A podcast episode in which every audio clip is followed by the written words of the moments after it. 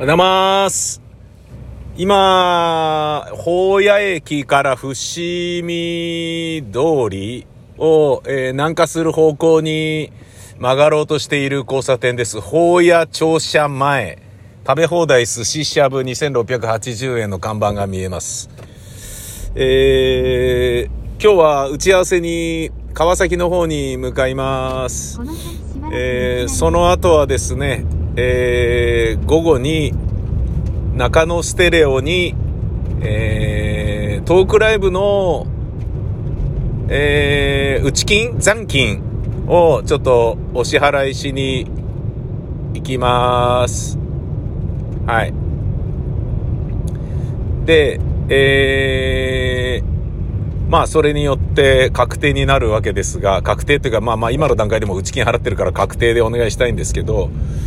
あの、というか、うん？確定になってねえのかな？なってるだろうな。まあ、なってると思うんですけどね。あの、まあなんかね、手弁当でやられているライブハウスということみたいで、あの、一般の貸し出しというよりは、そのね、店長さんがもともと勤めてた、四谷の天窓っていう有名なライブハウスがあって、そこで働いてたらしいんですけどね。で、そこに出入りされていた、あの、ミュージシャンの方々、いわゆる知り合いに、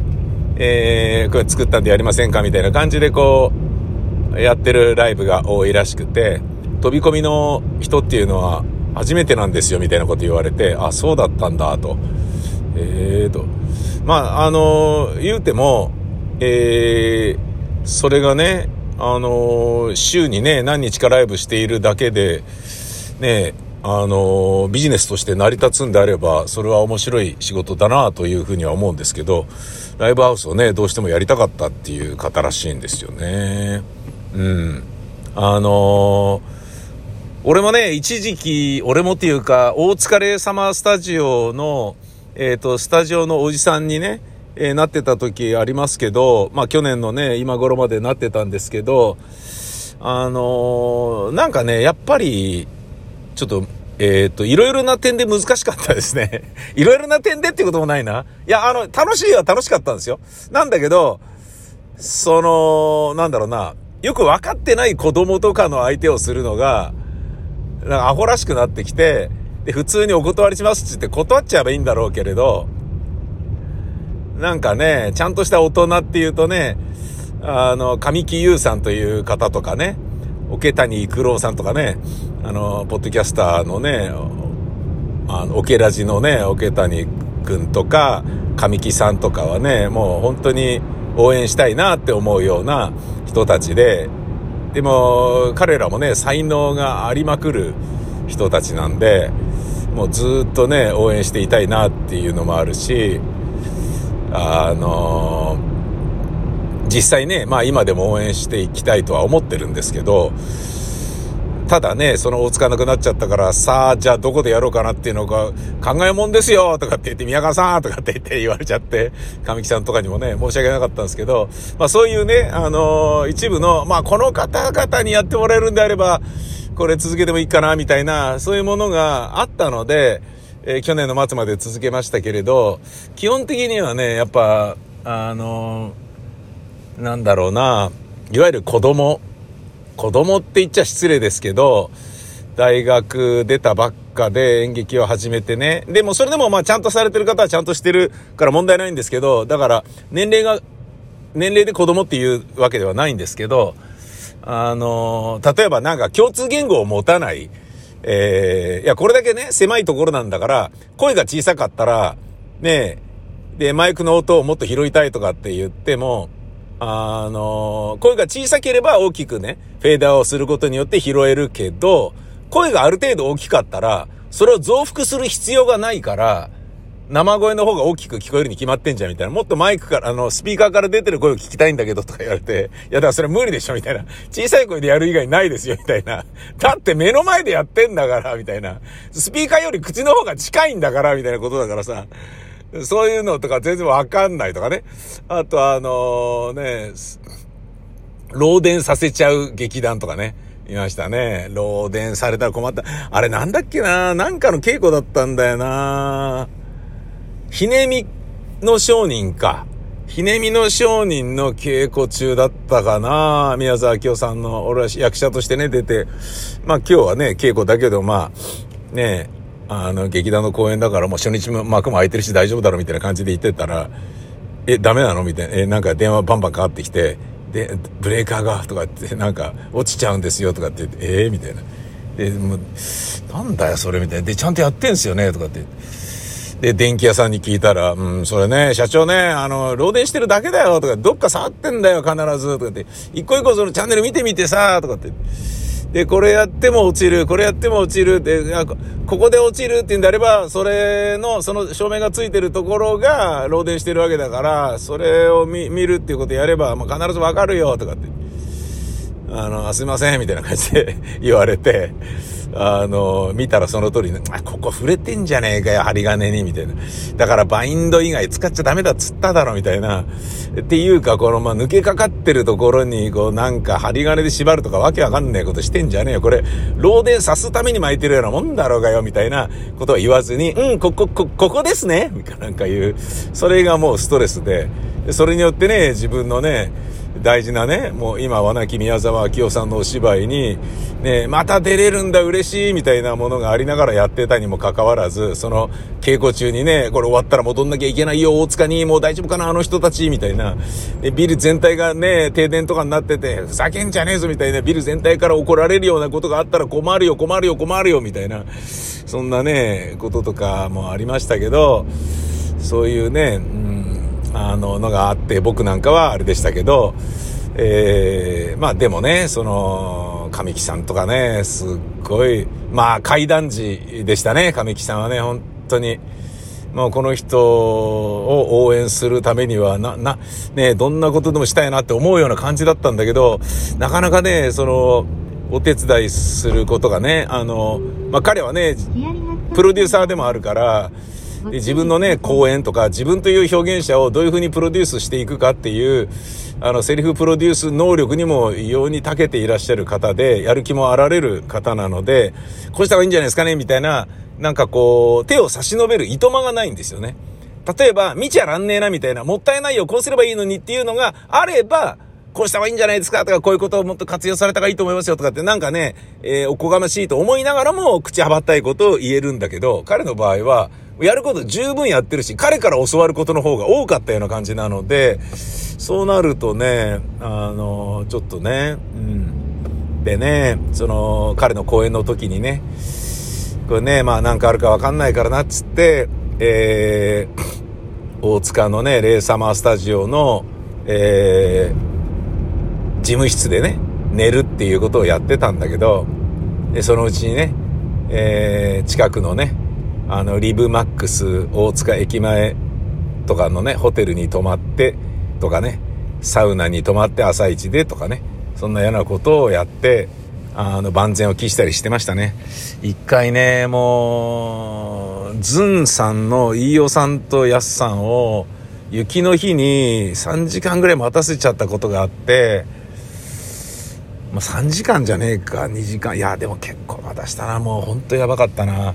ほんとすいませんでしたって感じだ。しかもね、うちのスタジオ、うちのっていうかその大塚のスタジオの前で雪の中待っても、いろんな人たちからサインは求められるわ。絶対大変だったろうに、しかも寒いじゃんか。勘弁してよみたいなことだと思うんだよな。そんなことやっちゃったから、ね、やっぱ、あの、朝ね、練馬から大塚に行くのを、えー、車で行く場合、まあ早ければ40分なんだけど、遅いと3時間4時間とか平気でかかっちゃうんですよね。特に雪の日、朝とかね、渋滞とか、大雨の日とかね。それ読めないからね、もう困ったなっていう。うん、そんな経験とかもありましたけれど、で、そういうのがあると、まあ、神木さんにね、レンタルの時でも僕はちょっとホテルに泊まるみたいなことを怖くてやっちゃうみたいな時があって、で、そうやって考えると、レンタル代とか含めても、あのー、全然プラスになってないってね、なんか、何なんだみたいな感じなんだけど、で、そういうことで言うとね、もっと早く畳んでよかったんじゃないですかっていう、そういうものではあるんだけどね。で、まあまあ、畳んだからね、今となってはなんだけど、そんなね、あのー、いろいろなね、ストレスを抱えながらやっていた私ですが、その今日ね、え、午後に、残金をお支払いしに行く中野ステレオさんの、ね、あの、店長さんは、本当にライブハウスが好きで、ライブハウス何しろ持ちたかったんですよね、つって。で、努力されてね、7周年ということなので、ね、迷惑かけないようにね、なんとか、ね、また使わせてあげるよってね、言ってもらえるような感じになったらいいなというふうに思いますね。うん。あの、そこにね、えー、行って、まあ、このケーブルはこれでとか、じゃあ、ここ、こうやれば、じゃあ、あの、こういう手元のミキサーを使えばこっちでそれを、あれできるってことですね、とかって言ってね。あ、そうですね、みたいな。なんかね、あの、話も分かりやすく、ね、あの、良かったんですけど、そういうところに今日は行くぞっていう、そんな感じですね。で、その前に行く、まず今から行く打ち合わせはですね、ちょっと遠いんです。遠くはないか。うん、まあ、川崎の方なんですけど、神奈川県ですね。えー、神奈川県の、えー、放送局、ラジオ日本の番組、えー、明日情報公開かな？違うな、明後日だな、火曜日だな。に情報公開の、えー、で、どんだけ遅いんだって話なんですけどね。まあちょっとあの、いろいろありましてね。それに関してはあの、ちょっと言葉を控えさせていただきますけれど、えー、あの、席を切ったようにね、えー、なんかね、あの、不満とかを言い始めるのは違うなっていうね、のがありますからね。正国三太郎のね、健やかアドベンチャーっていう番組が始まるんですよ。で、正国三太郎健やかアドベンチャーの、えー、ロケハン打ち合わせみたいな感じなんですよね。はい。うんまああのー、打ち合わせではあるけれど、まあまあ打ち合わせだな、ロケハンですね。で、まあ、外で録音するので、どのぐらいノイズが乗るのかとか、ね、お店であれば店内 BGM 消してもらえますかとか、えー、あとはね、やっぱりその、エアコンをね、止めていただけますかとか、そういうことをまあ確認したりするんだけど、まあ別にね、そういうの乗ってたっていいわけで、えー、場所によってはね、逆にシズルがあるからそれを乗せた方がいいっていう考え方ももちろんあるんだけど、ただね、そのシズル感をね、映画のインサートショットみたいにね、頭だけ入れりゃいいっていうようなシズルもあるんで、それはね、全編ずっと弾く必要もないので、ポイントポイントでね、その音を出しゃいいわけで、例えばね、海で録音してるってなったら、ね、波の音ってずっと裏で BG で弾いてたらうるさいじゃないですか。頭ザザーンってね、象徴的にやったら、いや、今海に来ておるわけなんですけれども、今日ここにお越しいただいたのはこの方ですとかって言ってお話しして、その間はずっとね、波の音入れずに、いやーでも綺麗な海ですねって、海の話になった時にザザーってちょっと入れるとかね、そういうことやればいいわけで、ずっとね、ベタ引きしてるのはおかしな話で、ね、耳っていうのはね、あの、人間の耳っていうのは面白いもんでね、マイクと違ってね、あの、指向性があるので、あのまあ、マイクは指向性あるんですけどね。マイクは指向性あるんだけど、えー、なんだろうな、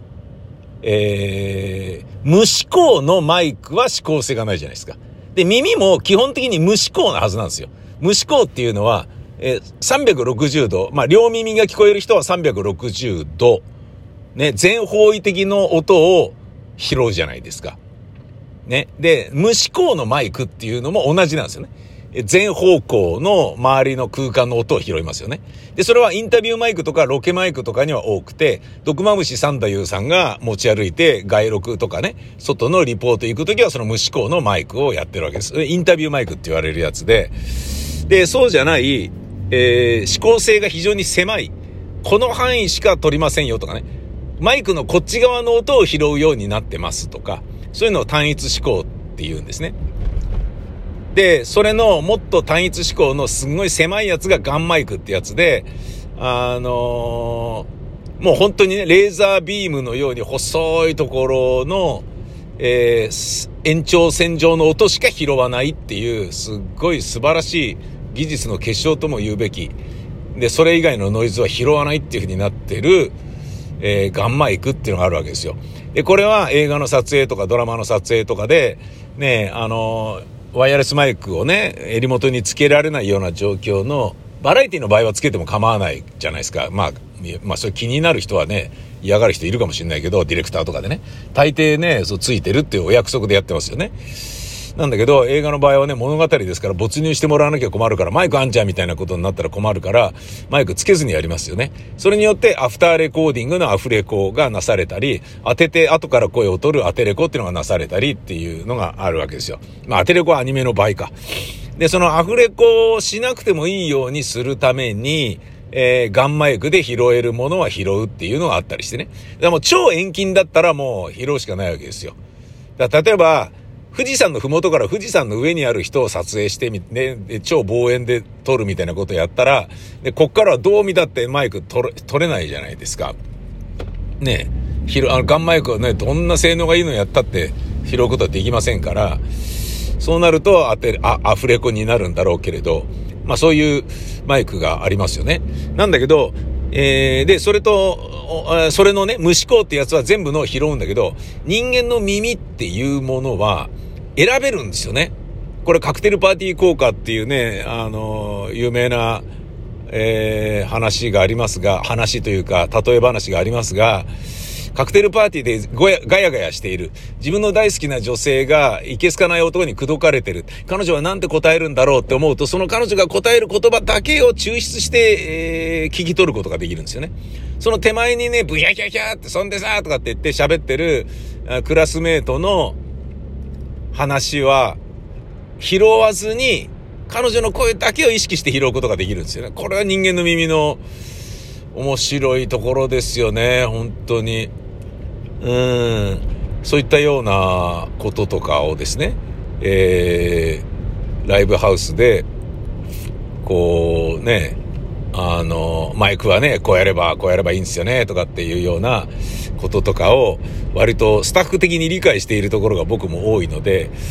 話はね、スムーズにいくとは思うんですけど、まあ、そうなったらいいなっていう、そういう感じでございます。えー、なんですけど、そしてなおかつ、今日今から打ち合わせに行くところは、そのね、どのマイクを持っていけばいいのか。えー、ボーカルマイクって言われるやつは、口が近ければ近いほどいい音を出すんですよね。だからいわゆる手話のゴッパチと言われる、まあ超有名な SM ゴッパチってやつで、ゴッパーって言われてるんですか？わかんないけど。もう、もうこれさえあればっていうね。口を近づければ近づけるほど、まあ近づけるほどってわけじゃないけど、もう口に近づけて歌ってる映像よく見ますでしょ？あれ5発ですね。1万円ぐらいなんですよね。意外と安いんですよね。なんだけど、超絶性能が良くて、うん、うちにもね、なんか6本か8本ぐらいありますけど、で、それをね、あの、使って録音するので足りるのかとかね。でもそうするとね、相手が素人さんだから、マイクに近づいてくださいっていうの言わ、言うのが難しいんじゃねえかって思うと、じゃあ、インタビューマイク持ってってね、俺がブンブン振るのかとか、でもね、振ると同時に喋った時にどうするとかね。で、コロナ対策考えてるから、うん、どうしようかなとかね。マスクしたまま喋ってもらう代わりに、じゃあ、マイクスタンドを持って、SM58 を並べて近づいてやってもらうかとか。なんかそんなようなことを今日ちょっとね、これから、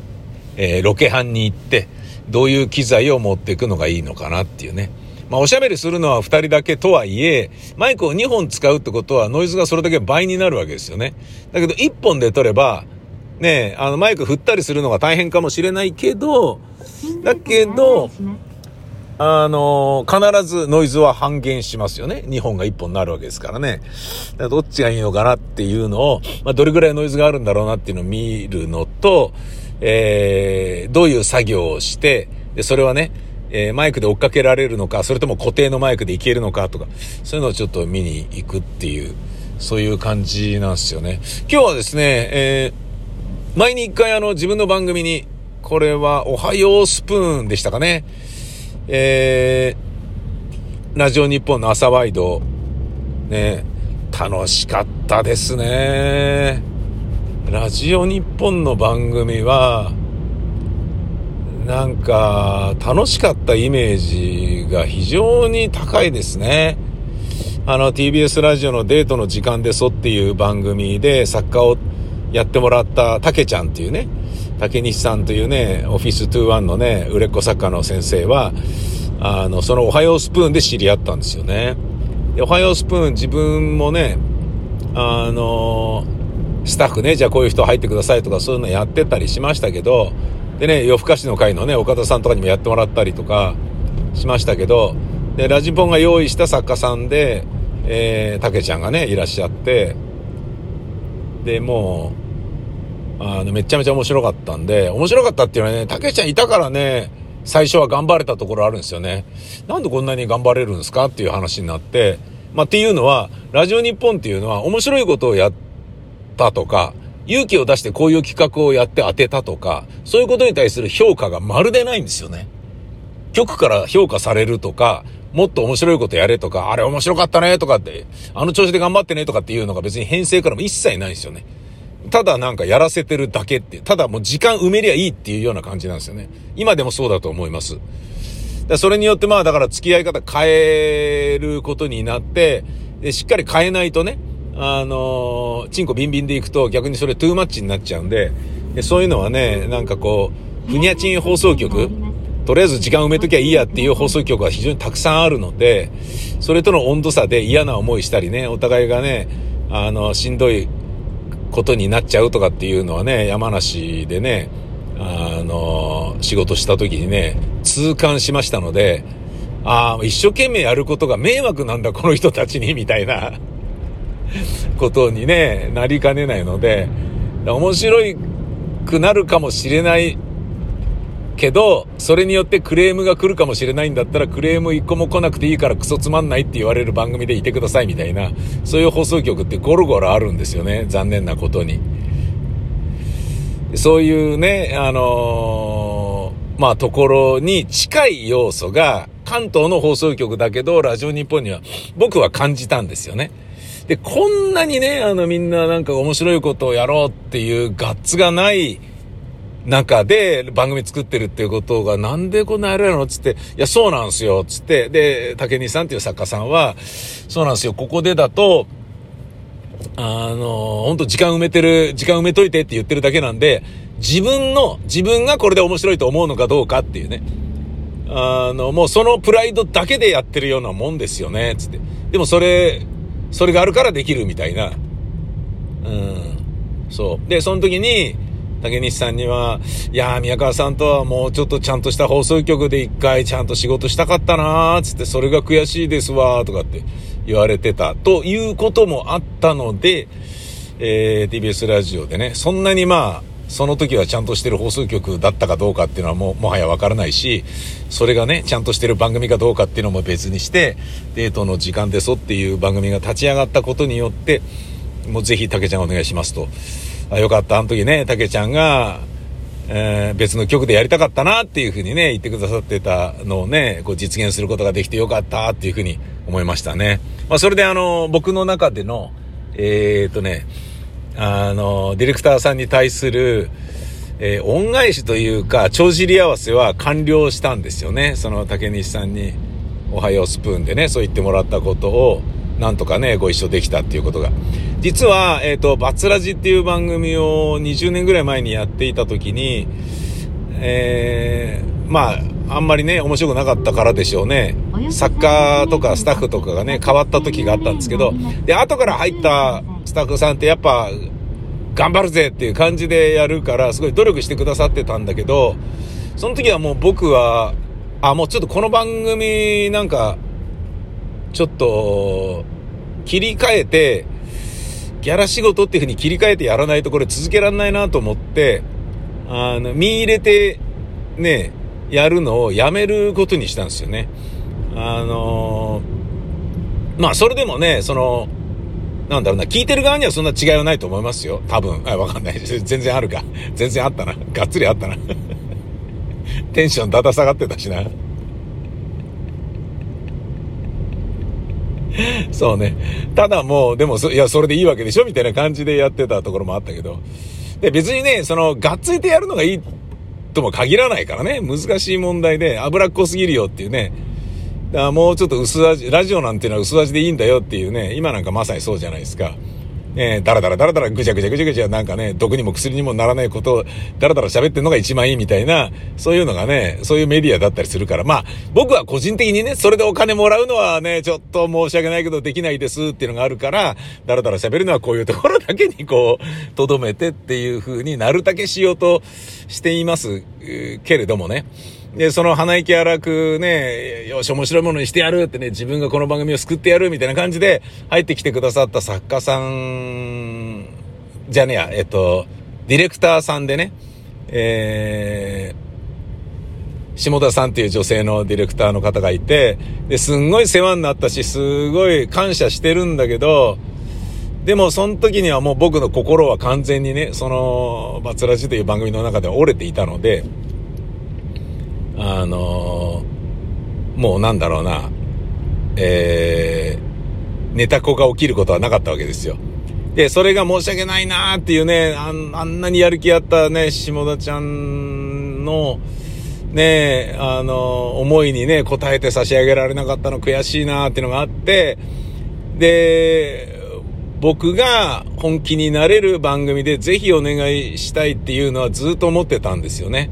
そしたら、その後に、おはようスプーンが始まったので、おはようスプーンに、ちょっと下田さんお願いします、つって、お願いしてやっていただいたっていうことがありましたね。で、これで、あ、とりあえず、よかったっていうね、帳尻合わせよかったっていう。で、それで言うとね、さらにもっと前に、20年以上前ですかね、25年ぐらい前に、えー、っとね、まああのーもうやめますみたいな、まあ、この番組ちょっともう終わらせてくださいとかって言って、僕も TBS ラジオとお別れしてもいいんで、ちょっとこんなつまんないのやりたくないですみたいなことを言っちゃった番組があって、で、その番組を、ね、だけど面白くするぞっていう風に、ね、僕がね、裏でね、あのー、そう言っていたにもかかわらず、それをまあ、知らないでいたんでしょうけど、女性のね、ディレクターの方で、これはね、割と、まあ、いろんな番組をやられてる有名な方なので、名前も知れてる方なので、あの、ちょっと名前言うのは伏せときますけど、あのー、いらっしゃったんですよね。で、本当に、あの宮川さんとお仕事できて、なんだかんだ、あの、良かったです。本当にありがとうございましたみたいなのを最後にね、ご連絡いただいたりなんかして、それありがてえなと思ったんだけど、うん。でもそれもね、その、それ以外のね、プロデューサーの立ち居振る舞いとか、局の態度とか、そういうことに、はっていう感じがあったので、あ、もうダメだみたいな。完全なふにゃちんになってたので、まあそれすぐ終わったんですけどね。でも、その、ディレクターだけは頑張ってくれてたからな、みたいな、それがね、申し訳なくてね、ディレクターのせいじゃないのにっていう、で、そのね、方、K さんですけど、その K さんも、一回ね、面白い番組やるから、ね、面白いことやろうぜっていうのを一回お誘いしたいなと思ってたんですけど、それも、えー、おはようスプーンにお招きすることができたので、よかったってでその心残りがね、その2つね、女性のね、スタッフの方に、やる気ない自分がね、全然テンション上がらないままね、あのやることになってしまった罪悪感。まあ、だ、自分の、帳尻合わせっていうのは自分の中での話だよね。うん。相手はね、別に、そのね、やる気のないパーソナリティとやることなんかね、頻繁にあるだろうし、俺よりもね、やる気なくダラダラダラダラやってるようなね、あの、いわゆる金づるパーソナリティのね、相手してね、ただただ作って、ああ、みたいなものとかもね、日常的にやられて、それがね、お仕事だったりするだろうから、ね、ラジオね、そんなに前向きにやりたがってるやつがそんないないですからね。まあ、やりたがってる人はいっぱいいますよ。だけど、ラジオ局がやってほしいと思ってる パーソナリティの中に、あの、や、なんだろうな、やる気がある人っていうのはすごい少ないので、そりゃあね、あの、テンションね、上げてください、みたいな感じのね、スタッフワークになるだろうさっていう。で、そうやって思うとね、そんなに律儀に何もやんなくてもみたいなね、どちらかというと、おめえめんどくせえパーソナリティだからおめえと仕事したくないんだけど、みたいな、そういうところもあるとは思うんだけど、自分の中ではなんかね、ちょっと、ね、あのー、うん、なんかね、そういう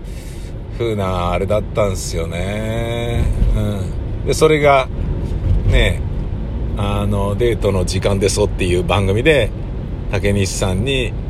えー、ね、ご一緒お願いすることがね、叶いましたので、ああ、よかったっていうね。まあ、それでね、まあ、思い残すことは何もねえぜっていう、そういう状態で、ね、今はいるわけです。あとは、なので、別に、あ、今日富士山綺麗ですね。すげえ綺麗だなあとはね、もう、あのー、なんですかね、自分で編集してるから、うん、今やってる番組はね、生放送はもうやる気はないですし、ねまあまあそんなね、僕にね、生放送頼むっていう人もね、そうそういないでしょうし、まあやんのかな？いや、やんないだろうなうん。だから、ね、やんないだろうなっていうのは、じゃあやりたくないのかっていうと、そんなことではないんですよ。ただ、やるとなったら本気出す、出してやらないと申し訳ないと思うじゃないですか。で、本気出すっていう自分を、その放送局が求めてないと思うんですよね、まずね。じゃあ、いい加減でいいのかってていうと、いい加減でやってお金をもらうのは僕できないんですよね。ってことはもうできないじゃないですか。ですよね。わかりますよね。ね、お金もらってんだから、その予算内で、予算内の、えー、リソースはかけますよっていうのが、まあビジネスとして礼儀だと思うんですけど、で、そのね、ここまではやらないとっていうラインが多分、あの、ある程度自分の中で多分あるんだと思うんですよね。で、それが世の中にどう評価されているか知らないけれど、評価されていない部分もあるだろうけれど、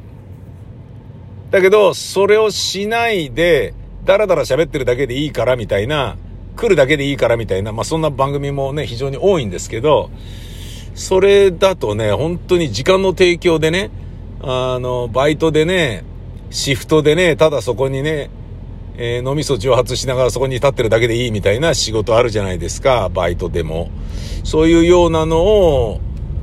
こうね、やることになると、自分はね、やっぱりラジオ大好きだったので、子供の頃ね、ラジオからいろんなものを吸収したので、そんなラジオはこの世の中にあってほしくないっていう気持ちが非常に強いんですよね。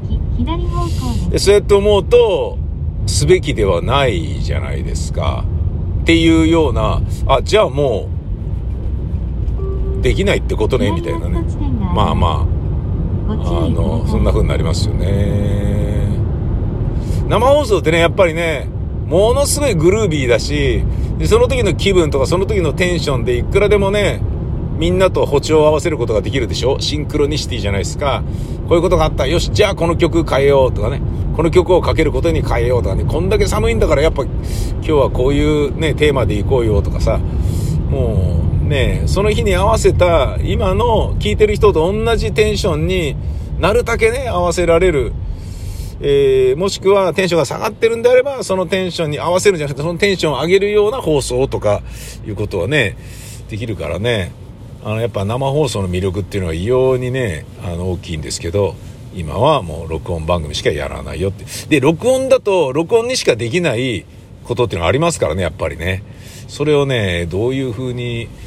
ね、これからね、また考えていこうかなっていうね。あの、松木両国とかで、前にね、心の声っていうのをね、やったんだよね。フリートークしてんだけど、あの、普通のフリートーク撮ってんだけど、その後とかね、でもこんなこと言ったらまたクレームが来ちゃうかもしれないな、どうする？でもいいか、オチまで言っちゃえみたいな、心の声が一回入って、でね、そんでさ、とかって言ってまたね、フリートークに入るっていうね、もうラジオドラマじゃねえかよ、みたいなこととかもね、やったりしたことあるんですよね。で、実際中にね、あの、ラジオドラマみたいな、ラジオコントをね、散りばめるみたいなこともね、やったりしたんですよね。で録音番組の、あの、魅力っていうね、ことで、うん、やってみたんですよね。そう。で、そういうのをね、またね、じゃあやってみましょうかとか、そんなことも考えたりするんでしょうかね。えー、さておき、道中向かっている中、今日は富士山が綺麗だ